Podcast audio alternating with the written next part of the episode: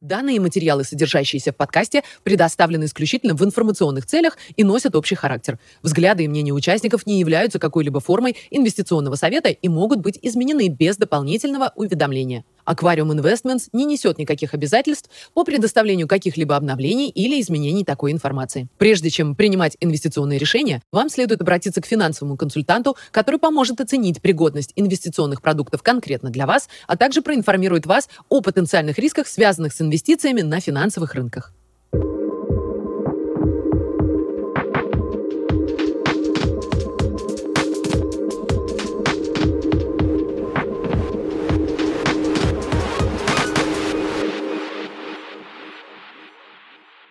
Привет всем! Сегодня пятница, 10 сентября, и мы вновь записываем подкаст про макроэкономику. Привет, Никита! Привет, Паш!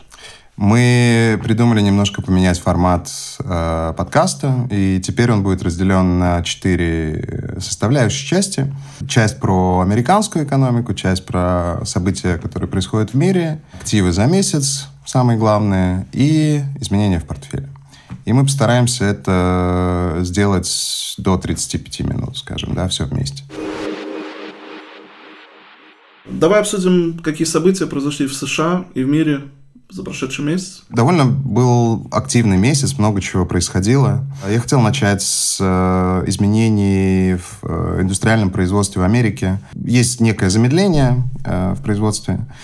Но нужно помнить, что это все равно позитивная цифра. Она говорит о том, что развитие есть просто не такое быстрое, как раньше.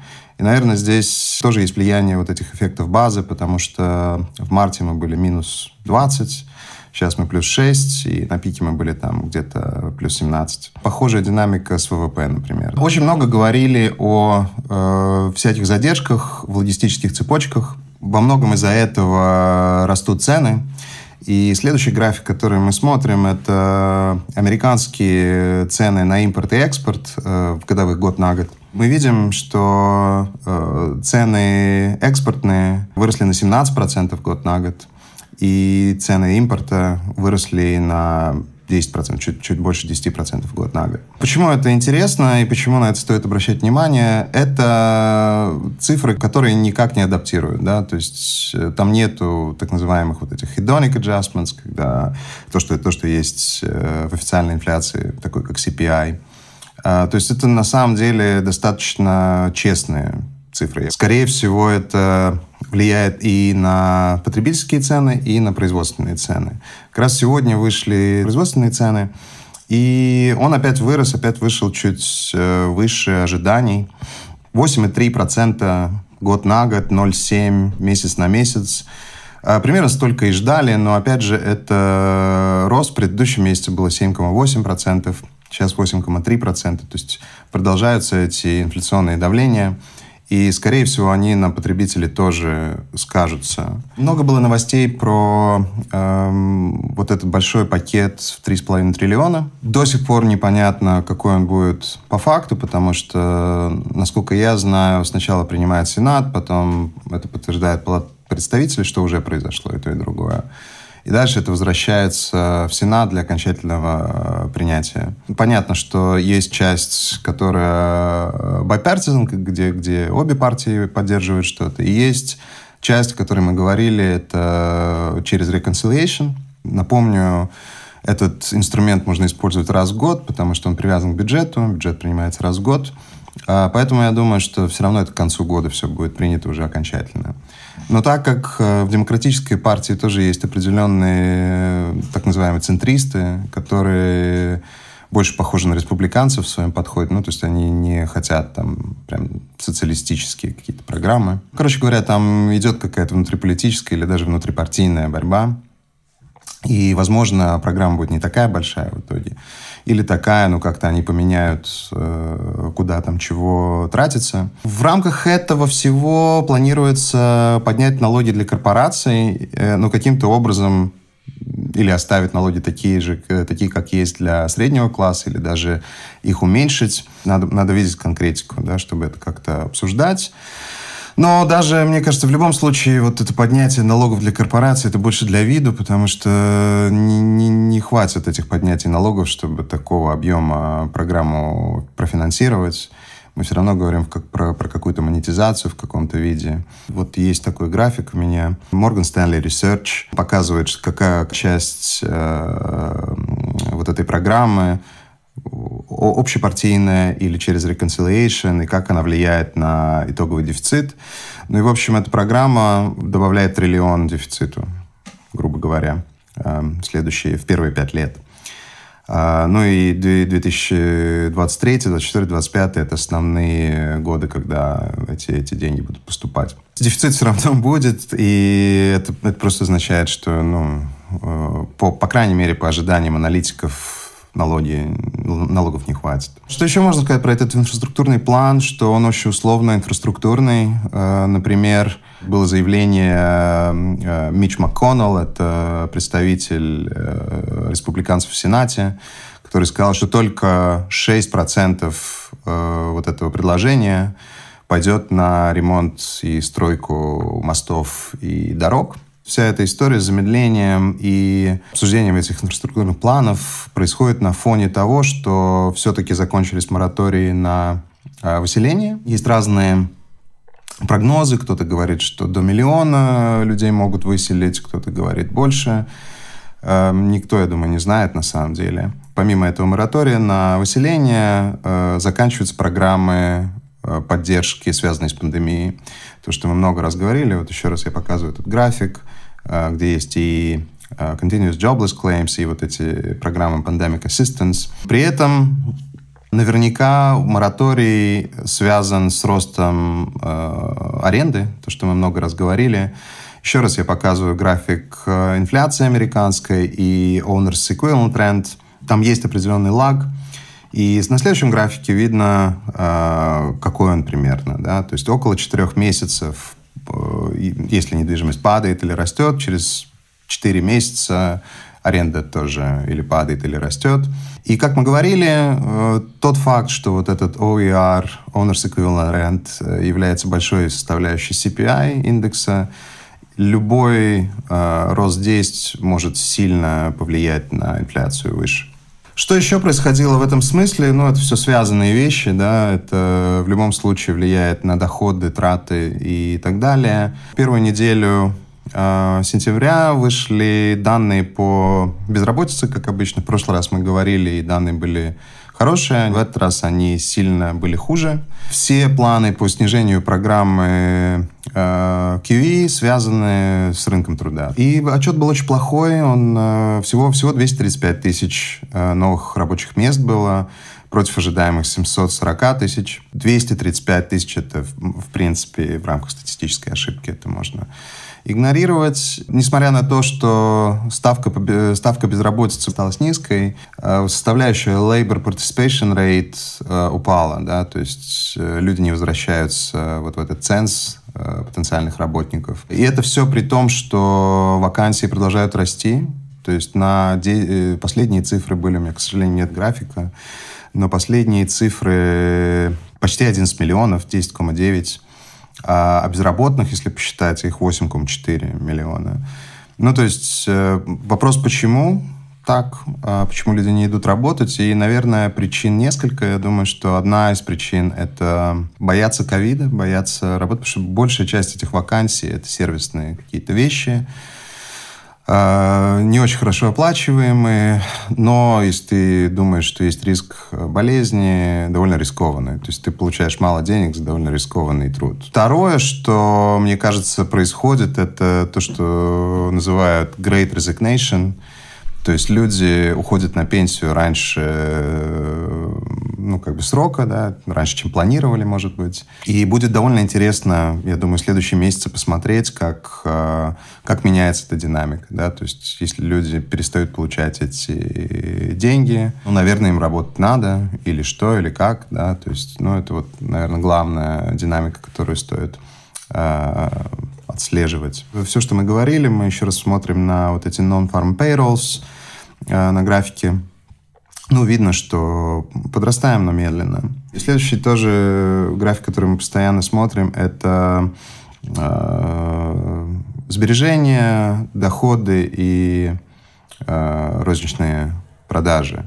Ну и все на низах, и сбережения, и доходы, и розничные продажи. То есть все это падает. И дополнительное подтверждение этому, и то, что, то, что тоже очень сильно повлияло э, на мнение как бы, комментаторов, это падение потребительского доверия. Э, здесь мы видим, есть, в принципе, два этих индекса, Conference Board и Мичиган. Оба упали, а, особенно сильно Мичиган, он, э, эта цифра упала ниже уровней, а, которые мы видели в пандемию. Может быть, э, еще стоит отметить, что цифра по безработице может быть из-за того, что самые крупные штаты, в основном демократические, они закрыты, угу. многие сервисы закрыты, та же Калифорния, 40 миллионов практически людей. Да, Поэтому наверняка. Пока не откроют эти штаты, я думаю, эти данные по безработице могут и не улучшиться. Ну, вакансии-то есть. Да? То есть, э, с одной стороны, да, но вакансии-то есть, значит, работодатель хочет как бы работников получить. То есть, э, я не думаю, что это связано с открытием закрытия. Э, я думаю, что просто недостаточно платят за mm. ту работу, которую предлагают. Mm-hmm. Если все-таки возвращаться к потребительскому доверию, ну, наверное, инфляция тоже не помогает этому всему. То, то есть ты видишь, что, ну, например, если смотреть на, да, если смотреть на рынок недвижимости, ну, ты увидишь, как растут эти цены на дома, ты понимаешь, что ну, очень дорого, и становится каждый день все дороже и дороже, и ты ну, не рад будущему, будущему своему, да. Ты не понимаешь, как ты можешь позволить себе это. Я думаю, что инфляция очень большая часть вот этих потребительских настроений, и буквально вчера было довольно смешное заявление э, экономического советника Байдена, э, советника Белого дома. Это все обсуждают, в принципе, все смеются. И человек, э, его зовут Брайан Дис, обсуждался рост цен на еду, да, и человек сказал, ну, если убрать говядину, свинину и курицу, курятину, то, в принципе, цены не выросли.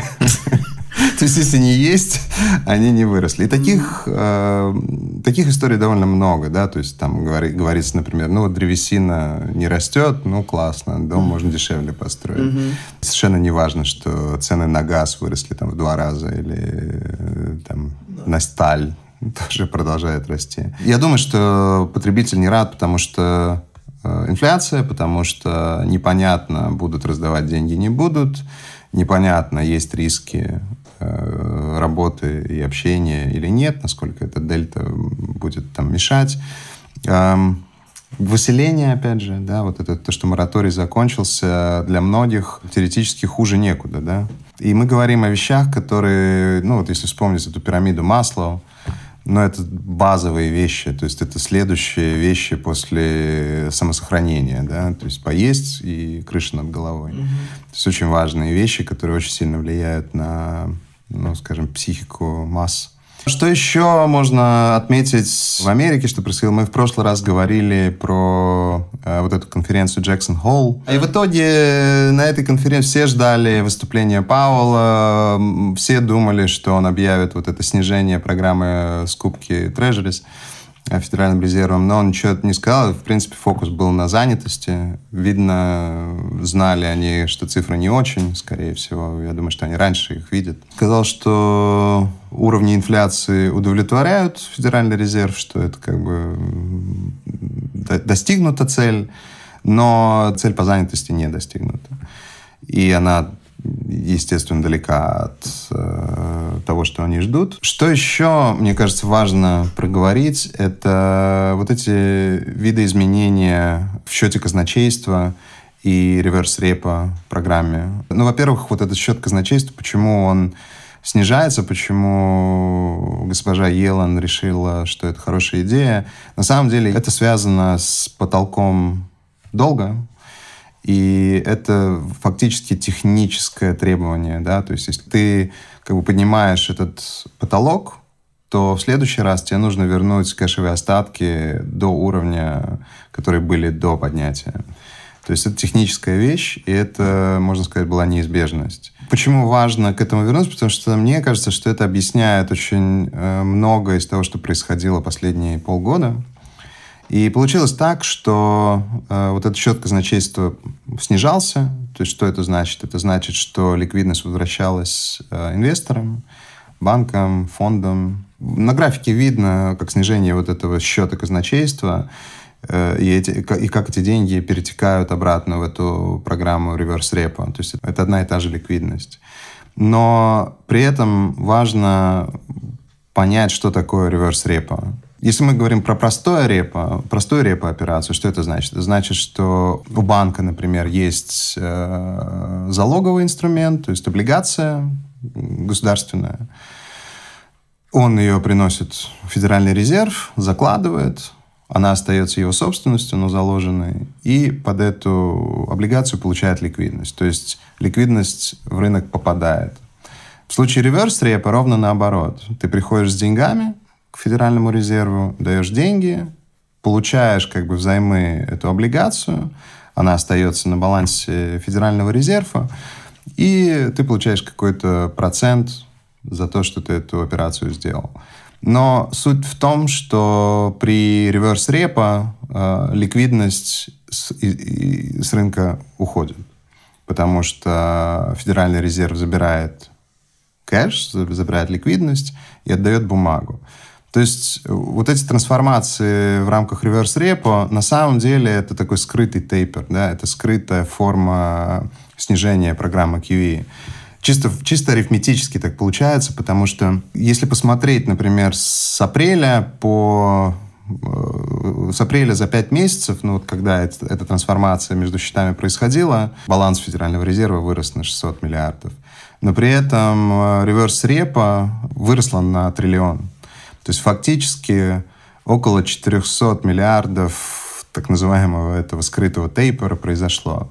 И это, в принципе, логично, потому что это подтверждает и кривая, то, что мы увидели, э, ну, вот этот flattener, когда дальние ставки падают, это, в принципе, консистентно с э, снижением программы QE, да, или, или, или даже, если ну, правильно сказать, с э, забиранием ликвидности с рынка. То есть это на самом деле объясняет, почему мы видели э, вот эти изменения кривой, и дальше уже просто рынок от кривой э, все просировал остальное, хотя это больше техническая вещь. И вопрос такой, во-первых, похоже, вот эта программа реверс репа, она стабилизировалась, это первое. То есть вряд ли она будет расти сильно, но уж точно не темпами по триллион там, в полгода. И второе, может ли она расти без снижения вот этого счета казначейства? И будет ли снижаться дальше этот счет казначейства? Ну, вот это все вопросы. Но я бы сказал, что э, скорее всего, динамика будет другая, ну, то есть не так резко это все будет и меньше влиять будет. Если, например, Федеральный резерв снижает программу QE, ну, там, я не знаю, на 20 миллиардов в месяц, но при этом э, у тебя нет роста вот этой реверс-репа программы, то это все равно будет намного более стимулирующе, чем э, они думают. Потому что у тебя был натуральный вот этот как бы тормоз последние 5 месяцев, 5-6 месяцев, который сейчас ушел, да. Если она еще по каким-то причинам снизится, ну, так это вдвойне, да, стимуляционно. Мне просто кажется, что это важно, интересно, и от этого очень сильно зависит, что будет происходить с кривой и с ликвидностью в целом. Вот, но пока мы даже не знаем, будут они снижать эту программу или нет. А может быть, очень интересный момент вот в плане изменений как бы этих всех вещей. Давай поговорим про что происходило еще в мире важного. И я бы выделил эмиссию МВФ на 650 миллиардов долларов. Э, это абсолютный рекорд. Не выпустили СДР, это Special Drawing Rights, э, которые распределяются про рата между всеми странами-участниками, ну, по, по сути, всеми странами. Все получили деньги, э, от Белоруссии до, там, я не знаю, Армении, да, все абсолютно. Это абсолютный рекорд. Тут на графике видно вообще эти локации. Последний раз что-то похожее было в 2009 году, опять же, сразу после кризиса, в момент такой нехватки ликвидности. Но она была чуть ли не в 4 раза меньше чем сейчас. Это не предел, я думаю, что еще придется им это, это делать и дальше. Но с нашей точки зрения это точно помогает активам развивающихся стран, прежде всего облигации, потому что чем больше денег у этих стран, тем проще им обслуживать свой долг и выплачивать его. На самом деле для меня это было немножко неожиданно. В каком-то выпуске мы даже это обсуждали, что, наверное, это логично, и это такой способ размазать вот эту ответственность, э, запечать на всех. Но почему сейчас, вот именно сейчас не ясно, почему вдруг ну, наверное, они это готовили, это, готовились к этому, и вот сейчас это произошло. Давно ждали, но... Что еще, мне кажется, очень важным, это немножечко из э, области геополитики, а не экономики. Но это важно, потому что мы говорим о системе нефти-доллара, да. А, это вывод войск из Афганистана, прежде всего, и все, что там происходило. То, как это происходило, это проблема для Байдена и демократической администрации, потому что американцы супер патриотичны по своей природе. Они молятся на армию, на флаг, и, ну, как бы, это, наверное, заслуживает уважения.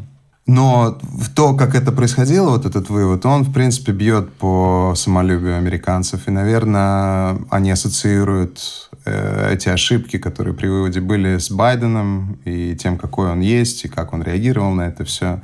Ну, то есть, э, и так как в 2022 году будут midterms, э, среднесрочные эти выборы, это наверняка будет фактором. То есть э, очень важно, еще, еще более важно стало Байдену э, протолкнуть вот эту программу на 3,5 триллиона. Они будут все что угодно делать, чтобы это произошло. Иначе, если этого не произойдет, ну, опять же, на фоне потери пособий, на фоне, на фоне вот этой безработицы и все, что мы обсуждали, но непонятно, как будет э, голосовать американец, да, вот за представительство свое. Еще раз, э, мы до сих пор, несмотря на то, что на те события, которые происходят, там, влияние Китая увеличивающееся и все, все эти вещи, мы все еще существуем э, в модели нефти-доллара, где большая часть э, торговли в долларе, большая часть финансовых активов в долларе. И то, что происходит, изменения геополитические в этом регионе, это супер важно. Потому что, ну, к примеру, вот талибы, да, которые э, пришли на смену предыдущей власти, они уже, в принципе, сформировали правительство, и многие ждали, что там будет какой-то ужас-ужас, но все это как будто происходит достаточно мирно, а, несмотря на хаос с выводом войск. Они позвали уже, в принципе, шесть стран э, на формальное э, представление нового правительства. И это достаточно такой интересный э, список стран.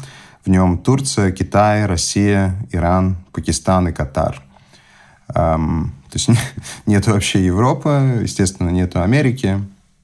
Очень странное присутствие Катара – который, ну, потому что все остальные, кроме России, это, по сути, соседи, э, или очень близко, или, или с влиянием там. А, а Катар, о, это очень маленькая страна. И э, само по себе это, может быть, не было так важно, но параллельно э, другие вещи происходят с этими же участниками. Это прежде всего договоренности Саудовской Аравии с Россией по поводу сотрудничества в сфере обороны. Нету деталей, что они там подписали, но они точно подписали... Э, Договор о намерениях. Договор о намерениях или рамочный какой-то, ну, непонятно. Трудно было это представить себе еще, там, не знаю, пять лет назад даже, что это возможно. И буквально через пару дней Байден поручает рассекретить э, документы, связанные с 11 сентября, э, где по всем признакам Саудовская Аравия как-то участвовал или, имела отношение. Странные ходы, короче говоря, э, в очень важном регионе. Мне, мне кажется, что это такие точечные вещи, которые происходят параллельно, они все время в новостях, и трудно их не заметить, и они вместе как-то э, связаны, наверное. Э, министр иностранных дел Турции тоже заявил, что будут продолжать сотрудничать в военной сфере с Россией. Будут... Это страна НАТО. Да, это страна НАТО, но они уже покупали вот эти зенитные С-400 штуки. А, но и несмотря на все там даже санкции какие-то были от американцев, они продолжают покупать. И, в принципе, он сказал, что Америка ничего не может с этим сделать, и они будут продолжать это делать. Ну да, возникает вопрос, что такое НАТО, что такое Турция в НАТО. Какие цели у НАТО? Какие цели у НАТО? Ну уж в этом регионе точно. Угу. Так-то в Европе вроде как понятны цели, это оборона угу. прежде всего. А там не очень понятно, mm-hmm. что НАТО в Афганистане делало. Да? Мне кажется, что это все связано вот с этим нефтедолларом. Мне кажется, что... Ну и опять же, Китай, да, то есть Китай заинтересован в торговле в юане. А, это такой главный план, наверное, да. Давайте посмотрим на рынке за месяц, что основные как бы, активы, которые в макротезисе важны, э, очень быстро. Э, доллар, не о чем говорить, все там же, ничего не меняется, консолидируемся.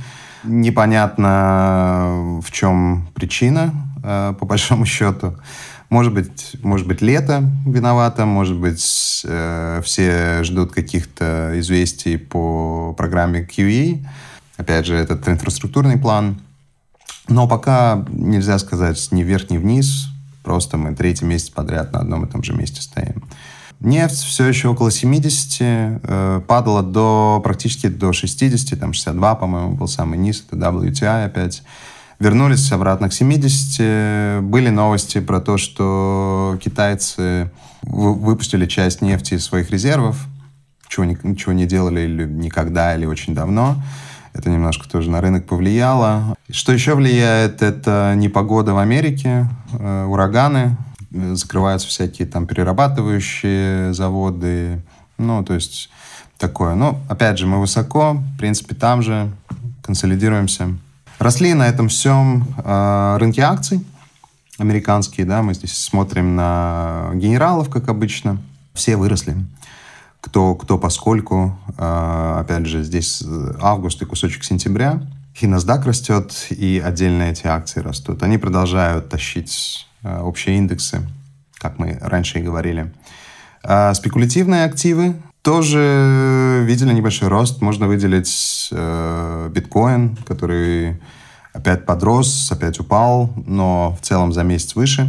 Все остальные, в принципе, ну, вот эти вещи, которые мы смотрим, э, плюс-минус там же, чуть выше Tesla, ARK Funds, в принципе, по нулям. Вновь посмотрим на индекс Investec, который смотрит на самые спекулятивные активы, скажем. За этим нужно следить очень пристально, потому что, скорее всего, э, движения по этим индексам будут влиять на остальные индексы, особенно если корректируются вот эти спекулятивные вещи. Ну, во-первых, видно, что мы никуда не корректируемся, мы достаточно высоко стоим, то есть рано делать какие-то выводы. Важно задать себе вопрос, если не будет этих пособий, не будет бесплатных денег, будет ли столько же вливаться в рынки вот такие спекулятивного характера, как в 2020 году и в первой половине 2021 и я не уверен, что будет. Потому что, опять же, нужно понимать, что любые э, деньги, которые получены вот так бесплатно, можно сказать, без работы, они еще и увеличиваются э, благодаря левериджу, да, там, займам дополнительным. Там первое, что происходит, мы уже обсуждали этот э, Robinhood, да, приложение. Первое, что тебе дается, это купи опцион, э, который сразу дает там 1 к 10 плечо. Э, я думаю, что так люди и делают. Э, если деньги заработаны и ты помучился, да, ну, как бы по-другому ты будешь на это смотреть. Еще ну, в рамках, скажем, э, разговора про акции и какие-то спекулятивные вещи, э, мне хотелось отметить рыночную капитализацию Dow Jones, это 30 крупнейших американских компаний, и Евростокс 50, это 50 крупнейших европейских компаний. И видно, что капитализация американских 11 триллионов, 30 крупнейших а капитализация 50 крупнейших европейских компаний всего 4 триллиона. Даже не дотягивает 3,89 триллиона. Я просто хочу сказать, что э, относительно Европа сильно дешевле, да, получается. Если мы увидим хоть сколько-нибудь значимую ротацию, это, например, можно себе представить, там падает доллар – отток из Америки, куда-то эти деньги должны пойти. Альтернатив такого же уровня не так много, но, скорее всего, это Европа. может быть, Япония. Оценка компаний европейских может очень сильно вырасти при вот таком сценарии. То есть есть куда расти, есть где догонять. А, причем мы говорим об очень крупных компаниях, очень большом бизнесе, да, в сравнимом с американским бизнесом, по крайней мере, по доходам, оборотам, точно сравнимым. Но в любом случае хотел это отметить. Китайские э, стоки, ну, все там же мы, нету какого-то сильного роста, продолжает корректироваться Alibaba, а, ну, если за месяц смотреть, но вроде бы какой-то э, низ мы тоже нашли. Тоже интересно, что если смотреть на какие-то multiples, ну, там, я не знаю, вот этих фангов против Alibaba, например, у Alibaba forward P, по-моему, сейчас где-то 17, uh, а у Google там 30. То есть при, после этой коррекции, при текущих валюациях э, китайские компании сравнительно в два раза дешевле. Ну или близко к тому. Мне все еще кажется, что это возможность. Мы продолжаем, в принципе, их покупать понемножку. Золото на месте. 1800 э, ровно. Все еще не о чем писать и говорить. Серебро, в принципе, тоже на месте. Мы немножечко отросли после падения э, близко там, к 22, по-моему, было здесь закрытие, видны, месячные. Все остается, в принципе, так же. 26, 26, 50 нам нужно. А на текущий момент мы держим где-то 30 э, к 70, 30 процентов невзвешенные какие-то портфели, 30 а процентов серебро, 70 процентов золота, но это может поменяться довольно быстро. Соотношение золото-серебро, тоже в прошлый раз мы его не смотрели, можем посмотреть. Около средних а, мы колеблемся, и мне кажется, что, а, возможно, это будет таким предвестником. Если, например, а, будет снижаться это соотношение, типично это хорошо для золота. Кривая американских доходностей э, немножечко дальние снизились, но можно сказать, что мы на месте консолидируем вот после этого вылета э, в июне-июле ставок в принципе, никаких драматичных движений не было. И, наверное, это связано с этими реверс-репо и вот всей этой историей. Угу. Облигации э, развивающихся стран на своих пиках медленно-медленно и занудно растут. Логично это все. Думаю, что так и останется пока что. По крайней мере, нету э, каких-то предвестников, каких-то проблем. Основные позиции, которые интересуют нас, э, как обычно, это золото, развивающиеся рынки, облигации, серебро, РТС, DAX и золотодобытчики. И можно выделить РТС, который вырос почти на 6% за месяц, ну, к текущему 10 сентября. В принципе, лидером он остается из таких э, более-менее значимых индексов плюс 25 почти процентов с начала года. У нас вес достаточно большой, поэтому для нас это позитив. Не радует золото и золотодобытчики, естественно. Давайте посмотрим э, на портфель и как эти изменения на рынках повлияли на наши действия и на то, как он переоценивался. Еще раз, это наша собственная система разработка. Э, можно зайти на нее, пройдя по сайту portfolio.qrm.com, логина QRM, пароля QRM. Я всех приглашаю зайти и посмотреть, кому интересно. Давайте посмотрим быстро э, за месяц, как это все менялось. Опять же, мы смотрим по 9 число, на данный момент было чуть больше. Выросли. Наверное, это плюс. Посмотрим все вместе. Э, Еще мы не достигли своего пика э, валюации, который был в конце мая, начале июня. Но мне кажется, что много в нашу сторону повернулось. Я думаю, что вот эти вещи, которые связаны с этими программами, как ликвидность вытекает, затекает, то, что мы обсуждали, Эм, мне кажется, это позитивно для нас в целом. Точки зрения вара, рисков, эм, опять же, все достаточно сбалансировано, на мой взгляд.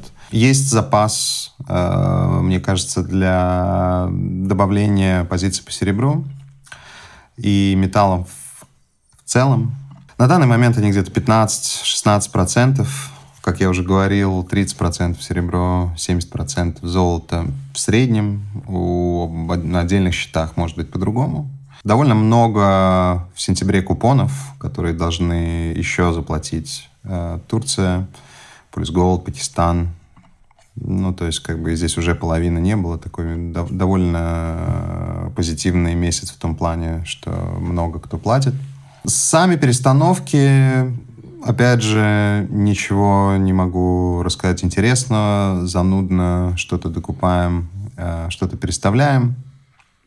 Но это все очень точные вещи.